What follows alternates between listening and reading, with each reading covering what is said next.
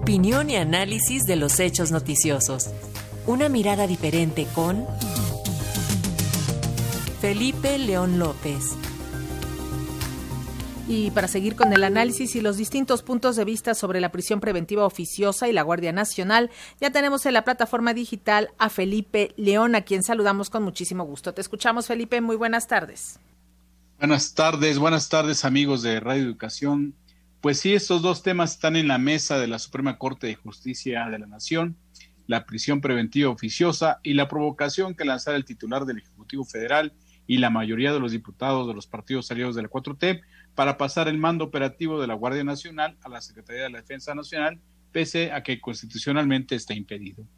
Esa preocupación sigue levantando las cejas de defensores de derechos humanos y corrientes de opinión de organizaciones civiles y académicas que desde hace cuando menos dos décadas se han opuesto a la militarización de la seguridad pública. La primera, sobre la prisión preventiva oficiosa, se acusa que dicha medida dictará prisión forzosa para todos aquellos acusados de delitos incluidos en un catálogo reformado del 2019 y como bien dice el presidente, pues ha aplicado injustamente sobre las personas, sobre todo de escasos recursos, que hoy tiene, hoy en día tiene a cuatro de cada diez personas privadas de su libertad bajo este proceso sin llegar a ser sentenciados.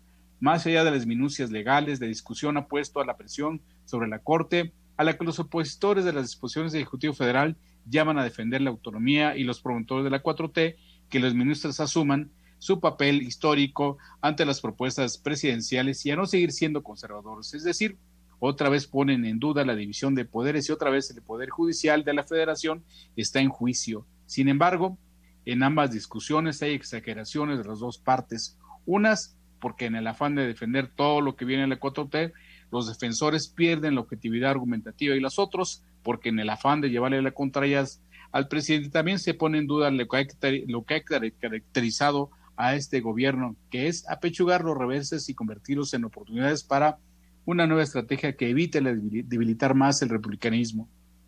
El tema de la discusión debería ser totalmente constitucional y de los especialistas en derecho, pero no, como todo, la política partidista invade discusiones que serán de trascendencia para los ciudadanos. A pesar de las acusaciones de que se ha roto la división de poderes y que el metapresidencialismo ha regresado, esto no ha sido así. Por una parte, es claro que en el no contar con la mayor calificada en la Cámara de Diputados y en el Senado, cada vez es más evidente la, la división de los aliados de la 4T que se han ido fraguando pues para que las eh, obstáculos que ponen para legalizar se, se vieron entorpecidos en el Poder Legislativo. Pero en el Poder Judicial, los ministros han votado diferentes en todas las iniciativas presidenciales. Con aprobación mayoritaria han sido la consulta para expresidentes, la pregunta para la ratificación del mandato, la constitucionalidad de los llamados superdelegados y de la industria eléctrica.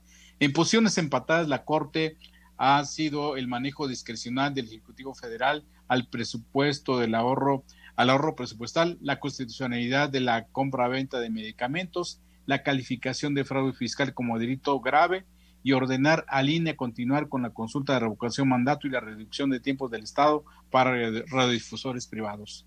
El rechazo de la mayoría de los ministros ha sido solo para el uso de las Fuerzas Armadas en seguridad pública, lo que han llamado siempre a que se legisle y a que se reglamente, y, ha puesto candado de más y se ha puesto al candado de más de 10 años para funcionarios públicos que renuncien para pasar a la iniciativa privada. Lo que ocurrió ayer y lo que está pasando hoy al dejar en suspenso la prisión preventiva oficiosa solo deberá servir para que los ministros convoquen al legislativo a una discusión más amplia y más precisa que tomen como determinación justas para la sociedad en parte la de la Guardia Nacional. Hay que entender que desde nuestro país colocó el combate del narcotráfico como parte de su estrategia de seguridad allá por 1982. Las instituciones civiles que han tenido el papel operativo para combatir los cárteles y sus jefes narcotraficantes han fallado. Todos los presidentes que han utilizado los mandos civiles en gobernación o en la extinta Secretaría de Seguridad Pública Federal han fallado por eso el propio presidente López Obrador reconoció que cambió de opinión y que por eso recurría a las Fuerzas Armadas para enfrentar el problema que nos heredaron, heredaron y que probablemente también él nos heredará. Al respecto, quizás sea necesario obligado que esta rectificación del presidente haga extensiva a su partido para que en el Congreso desempolven la ley de seguridad interior que ellos mismos rechazaron y que ello perfeccionaría para crear mecanismos de control sobre el gobierno estatal en la política de seguridad y sobre todo el papel de las Fuerzas Armadas.